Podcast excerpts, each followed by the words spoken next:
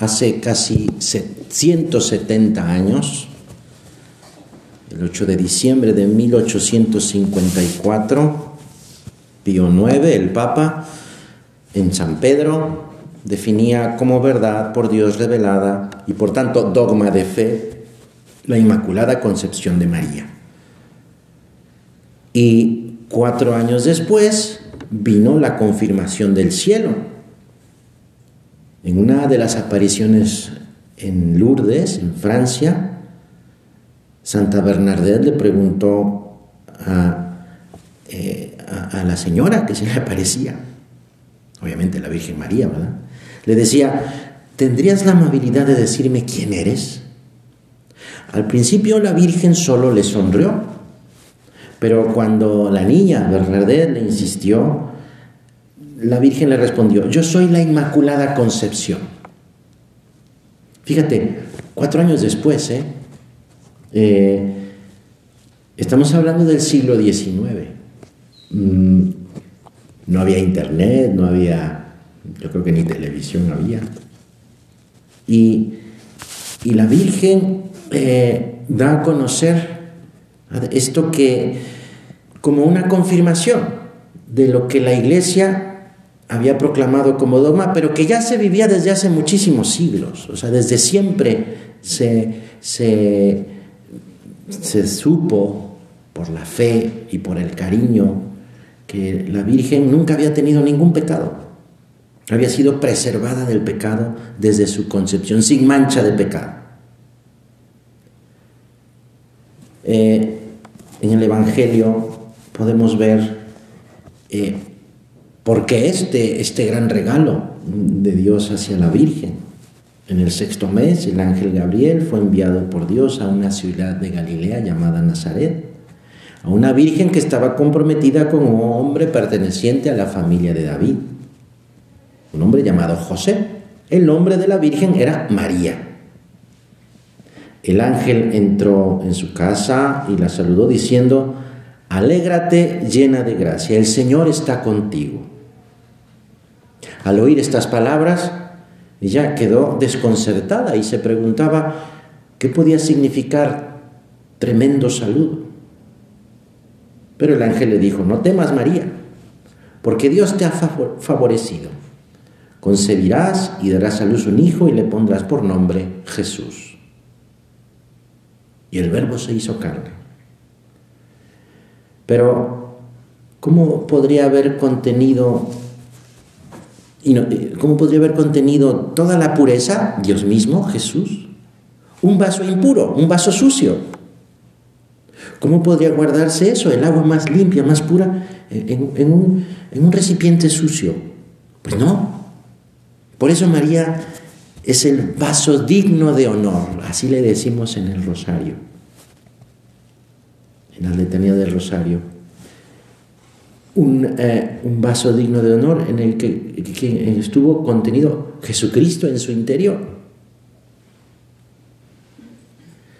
Mira, a la, a la Virgen, podemos decirlo así, no le falta nada. No podríamos imitar la la pureza de los ángeles porque no somos espíritus puros como los ángeles. Pero ella, la Virgen, tiene toda la pureza de la carne humana, como la nuestra. Por eso la Virgen es vaso insigne de honor, aquel que llevó en su seno al Hijo del Eterno Padre. Solamente un vaso puro podía contener agua tan pura. hay amores santos y amores malos o amores viles. Son, eh, pueden ser como parecidos, pero son contrarios. Como, el, como la imagen del espejo, El espejo que se parece a la realidad, pero o sea, vemos, cuando nos vemos en el espejo, pues vemos la imagen, ¿verdad? Que, pero, pero no es real y además es contraria, es decir, eh, todo se ve al revés. Así ocurre con el amor santo y con el amor vil, con el amor malo. Y por eso uno se puede confundir. Si amamos las cosas malas, hacemos malo a nuestro corazón. Si amamos las cosas puras, nos llenamos con un amor puro. El corazón se, vuelve del contenido. ¿Cuál es mi, cuál es, qué, contiene mi corazón? Podemos ya pensar. Eh, en, un paseo que cuando eh, vivía en, en Italia, en el verano, hicimos una excursión. Un paseo muy bonito que se llama la Gola del Chelano, la garganta del Chelano. Es un cañón, un cañón como de 400 metros de profundidad, que es un río, un río seco, donde se va caminando, el paseo es ir por el río, el río, el río está seco, entonces va uno caminando entre las piedras, pero son 400 metros de profundidad que llegan a una distancia entre las paredes de un metro. Entonces va uno tocando las paredes hasta el fondo. Pero para llegar al fondo de ese río, para llegar hay que bajar por una, una, pendiente. Eh, y al principio se va bajando con tranquilidad, con facilidad. Y uno se puede pues entretener mirando pues el paisaje. Pero la inclinación se va haciendo más, más fuerte, más pronunciada. Y el camino va siendo, teniendo menos sol y entonces hay más facilidad de que te resbales, porque hay roca, las rocas están pues con, eh, con humedad y entonces hay que estar muy listos, porque eso, la superficie es resbaladiza y, y a medida que la inclinación se va haciendo más pronunciada, pues cada vez es más fácil tener un accidente, un accidente que puede ser grave. Así nos puede pasar en la vida. Si no ponemos atención, podemos, eh, podemos caernos. ¿Dónde está el límite del pecado? ¿Cuándo es pecado y cuándo no es pecado? cuándo es pecado venial y cuándo es pecado mortal. ¿Hasta dónde se puede? El problema con el pecado es que no, no hay una línea roja definida para todos, ¿verdad? O a veces, bueno, es que sí, pero no, es que sí, pero no, eh, a veces querríamos que el pecado fuese como, como eh, estuviéramos eh, parados en una barda, en una barda muy alta, y que, claro, estamos parados en la orilla, ¿verdad? Y, obviamente, bueno, pues si doy un paso, pues sí, eso ya es pecado, pero si no lo doy, pues no es pecado. A veces no es tan claro, a veces no es tan claro. El pecado más bien se parece a esa pendiente resbaladiza en la que gradualmente voy perdiendo el control. Y, entonces, si cometo un pecado venial, deliberado, y otro, y otro, y otro, pues, eh, pues a veces no podemos detenernos. Y entonces un resbalón, ¡pum! Es, eh, por eso hay que estar, hay que estar vigilantes de, de qué es lo que contiene mi corazón un amor malo o un amor bueno. Eh, dice San José María, no se puede llevar una vida limpia sin la ayuda de Dios. Dios quiere que seamos humildes y le pidamos su ayuda. Y por eso le pedimos confiadamente a la Santísima Virgen, ahora mismo, ahora mismo, desde nuestro corazón, sin ruido de palabras. Madre mía, este pobre corazón mío a veces como que hace revolución, una tonta revolución. Si tú no me proteges, y la Virgen por supuesto que te ayudará para que lo guardes puro y recorras el camino que Dios, que Dios quiere para ti. Por eso hay que tener prudencia, no ponernos en ocasión de pecado.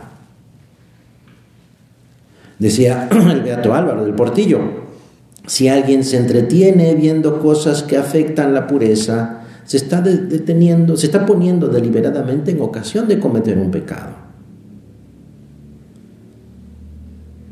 Pero no se hace un jardín simplemente quitando la mala hierba, sino plantando buenas, buenas, eh, buena semilla y cuidando esas plantas.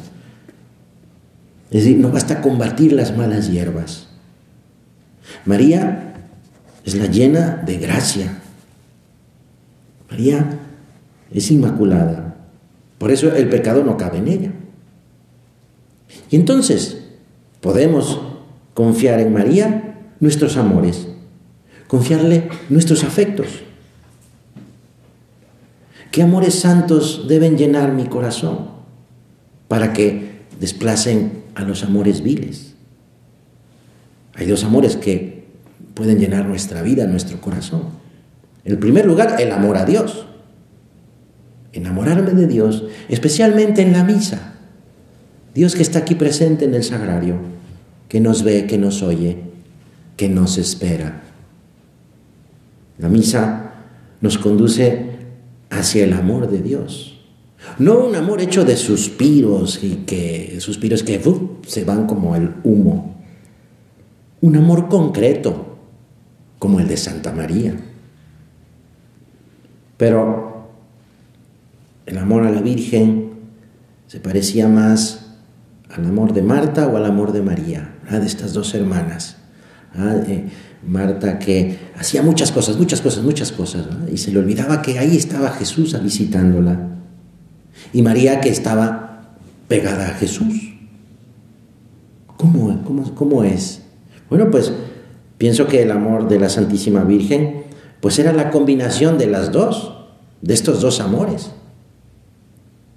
Eh, el amor que me lleva a estar con Jesús unos tiempos concretos en oración, sin hacer, entre comillas, sin hacer nada, pero estoy haciendo todo cuando hago oración. Y también en mis muchas actividades, Ahí también puedo llevar a Dios. Así era el amor de la Virgen, o es el amor de la Virgen. Pues eso, hay dos amores que pueden llenar nuestra vida. Uno, el amor a Dios. Y el otro, bueno, el amor a Dios, que es directamente proporcional con el amor al prójimo. Entre más amor a Dios, más amor a los demás. Así lo hace nuestra Madre la Virgen. Y mira, no lo enseña mediante un discurso o un, libro o un manual. No, no. La vida de la Virgen María se va, eh, se va entrelazando en el misterio del amor de Dios. Ella, la Virgen, encarna la palabra de Dios. Ella, pues, encarna el amor de Dios en su propia vida. Porque, fíjate, lo hemos estado meditando en estos días. Ella no duda en ponerse en camino a Belén, estando, estando embarazada. No hace desplantes a José por no conseguir alojamiento, pues ya ves, por tu culpa, ¿verdad? No, no, hiciste la reservación. Por eso no tenemos dónde, dónde quedarnos. Claro que no, ni se, ni se queja del cansancio del viaje, ni, fíjate, ni pide un tratamiento especial que nadie merecía más que ella en ese momento. O sea, ella es la madre de Dios, está a punto de nacer el Salvador. Y no dice eso, no dice, nada. Y entonces se tienen que ir a una cueva, a un lugar de animales para que nazca nuestro Salvador. Pues amor a Dios y amor concreto por los demás. Esto es lo que, esto es lo que estamos llamados a vivir cada uno de nosotros. Los demás, es decir, quienes están cerca nuestro, mi familia, mis amistades, las personas que, que necesitan, necesitan de mí, de mi cariño, de mi trabajo, incluso personas enfermas. Eh, e, esa necesidad de darnos, como que nos, nos, levanta, nos saca de nuestra comodidad, de nuestro encierro. Esa preocupación por los demás. Vamos a decirle a la Virgen, Madre mía, ayúdame a, aprender de ti esa preocupación por los demás. A convertir el verbo amar en un verbo encarnado en mí. Un verbo concreto que se toca. Esos son los amores santos que van desechando los amores malos de mi corazón. Por eso a ella le pedimos, ella que es nuestra seguridad, ella que es nuestra esperanza, ella que es la madre del amor hermoso, ella que es el asiento de la sabiduría, ella que es medianera de todas las gracias, ella es la que nos lleva de la mano hasta su Hijo Jesús. Y así nos dice San José María, cuando estén alegres y cuando estén tristes, cuando tus miserias sean menos aparentes o cuando pesen un poco más, acude a María. Alégrate llena de gracia, el Señor está contigo. Pues así le saluda el ángel. Es que cuando no busco a Dios, es imposible estar contento. Porque la tristeza nace del egoísmo, nace de mi egoísmo, nace del afán de, buscarme compensaciones. Ah, bueno, ya es que estoy muy cansado, es que ya me merezco esto. Hombre, a lo mejor sí, pero, pero no pasa nada si no lo reclamo. O sea, la tristeza nace de, de, descuidar mi relación con Dios. Porque a veces dice, bueno, pues eh, no pasa nada. No es pecado si no hago mi rato de oración. Pues no, no es pecado. Pero me voy enfriando. Y entonces me voy separando. Y cuando me doy cuenta, ups, ya, ya me caí por esa, e, e, esa, e, esa, esa zona resbaladiza. ¿ah? Eh, ese descuido de estar pendiente de los demás y solamente estar pendiente de mí mismo. Eso, es lo que da la tristeza. Eso es lo que da la tristeza. Pero sin embargo, el Señor nos ha, nos ha creado para estar contentos, nos ha creado para la alegría. Nos quiere alegres, por supuesto. Y nos quiere más alegres cuanto más cerca estamos de Él. Ya en el Antiguo Testamento podemos leer, no temas tierra, alégrate y gózate porque son muy grandes las cosas que hace el Señor por ti. Alégrense y gócense, hijos de Sión, en el Señor vuestro Dios, que les dará la lluvia a su tiempo y hará descender sobre ustedes la temprana y la tardía de otras veces. Para nosotros, los hijos de Dios, la alegría sí ¿eh? es una verdadera necesidad. Cuando el alma está alegre, pues sale hacia afuera y tiene alas, alas para ir hacia los demás, para volar hacia Dios, para servir a los que tengo a un lado. Un corazón alegre está más cerca de Dios, está más dispuesto a, a realizar cosas, cosas grandes, cosas grandes, y hacer también ánimo para los demás, para mi prójimo. En cambio, la tristeza paraliza, paraliza hasta los mejores propósitos de santidad y apostolado. La tristeza pues, oscurece, es como, no sé si has leído aquella, aquellos este, libros de Harry Potter, los dementores, que te chupan la, la luz, la alegría. Pues así es la tristeza. Por eso San Pablo repetía una y otra vez a los primeros cristianos, alégrense siempre en el Señor. De nuevo se los digo, alégrense. Por otra parte, aún en medio de las contradicciones, de las dificultades que estaba padeciendo el mismo San Pablo, ¿eh? San Pablo no llevó una vida fácil, al contrario. Pero la alegría era su fortaleza y era el mejor medio para atraer a otros a la fe, para que creyeran en Jesucristo. Pero bueno, la tristeza no se origina de las dificultades o de los sufrimientos más o menos graves que uno pues enfrenta en la vida. La alegría, perdón, la tristeza, la tristeza se origina por dejar de mirar a Jesús.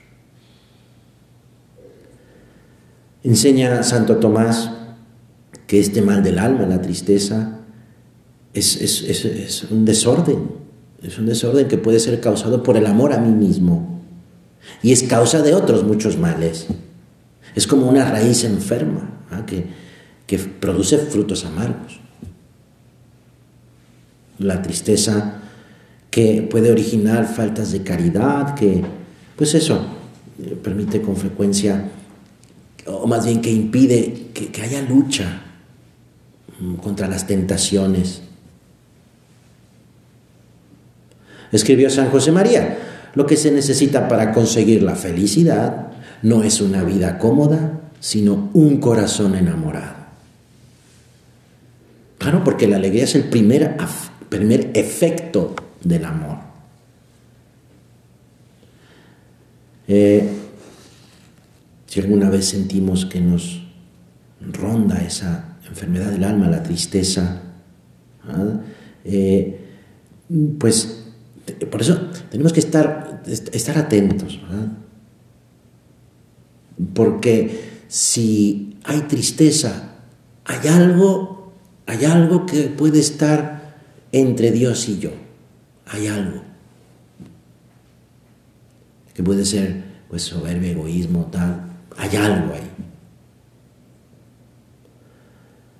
Eh, y, entonces, si uno, si uno va Mm, pues, experimentando el amor de Dios, que es nuestro Padre, el amor de la Santísima Virgen María, y esa, esa alegría de saberse amado por Dios. Entonces, bueno, qué difícil es estar triste, aún en medio del dolor, aún en medio de la enfermedad. Cuando de verdad andamos con la mirada puesta en el Señor, cuando mi corazón está metido en el sagrario y estoy haciendo muchas cosas, estoy, pues eso, con mi trabajo y mi estudio, aún en medio de las dificultades, es que no se puede estar triste. Otra vez es San Pablo quien nos dice, estoy lleno de consuelo rebozo de gozo en medio de las tribulaciones. Fíjate, aún en medio de los problemas. Si buscamos realmente al Señor en nuestra vida, nada puede quitarnos la paz y la alegría. Esa paz que solo Dios nos da. ¿eh? Y es más, cuando hay sufrimiento, cuando hay dolor, ese dolor puede purificar mi alma. Y entonces las mismas penas se pueden producir, eh, se pueden transformar en gozo, porque me están acercando a Dios. Dice el Salmo de la Misa, canten al Señor un canto nuevo, porque Él hizo, él hizo maravillas, su brazo le ha dado la victoria. Los confines de la tierra han contemplado el triunfo de nuestro Dios. Aclame al Señor toda la tierra. Es una invitación a la alegría, porque es una llamada al amor. Dios me está llamando. Qué alegría cuando me dijeron vamos a la casa del Señor, dice otro salmo. Es Dios quien nos está llamando. El mandamiento del amor es a la vez un mandamiento a la alegría. Porque la alegría no es distinta a la caridad, sino, sino es un efecto, es un efecto del amor, dice Santo Tomás. Por eso, una vez lo decimos desde otro punto de vista, el, digamos, punto de vista como ingenieril, pero bueno, no es bonito, pero puede servir.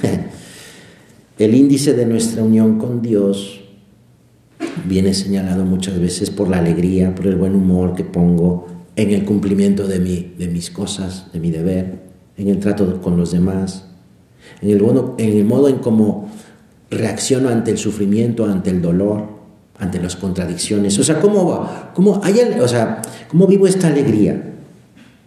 Incluso, pues eso en, en, en, las dificultades. Pero en mi vida ordinaria, en mi vida cotidiana, hay alegría, hay buen humor. Y no se trata de, tener un carácter eh, alegre, un temperamento eh, expansivo, no, no, no. no es, pues quiero decir que no es que estar ahí sonriendo todo el tiempo, ¿verdad? No, sino es esa alegría, ese gozo, esa paz interior. ¿Eh? Muchos, que, muchos piensan que van a ser más felices cuando se poseen más cosas o cuando sean más admirados.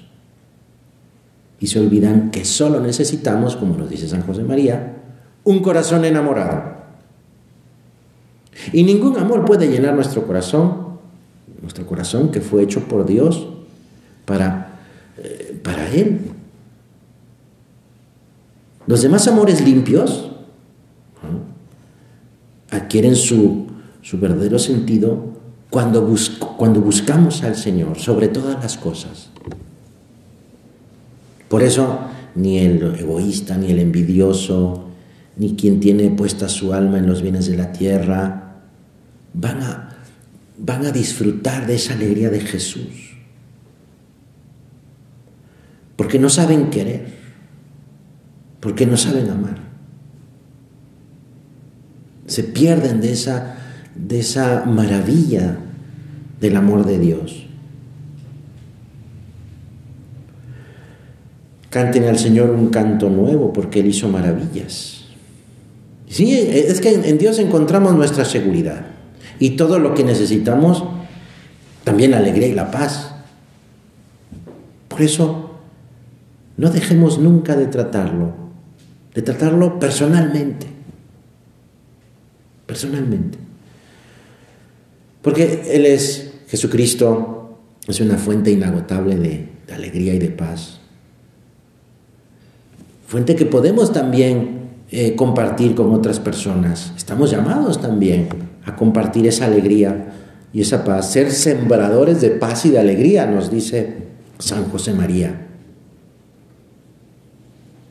Eh, pues y que eso en nuestra vida haya ese, ese gozo cristiano. Es también el estado de ánimo necesario para, para cumplir nuestras obligaciones. ¿Cómo sería, ¿Cómo sería la mirada alegre de Jesús?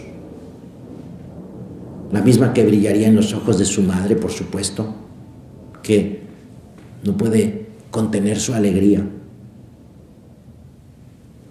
mi alma glorifica al Señor, lo, dice la Virgen, desde que lo lleva dentro de sí, cuando está a su lado. Pues vamos a pedirle a la Virgen que así sea nuestra alegría, como la tuya, Madre mía. La alegría de estar con Él, de tenerlo. Terminamos nuestra oración, por supuesto, llenos de alegría por esta gran fiesta de nuestra Madre en ese canto de alabanza a Santa María que San José María nos dejó escrito en camino. Dios te salve María, hija de Dios Padre. Dios te salve María, Madre de Dios Hijo. Dios te salve María, esposa de Dios Espíritu Santo. Más que tú, solo Dios.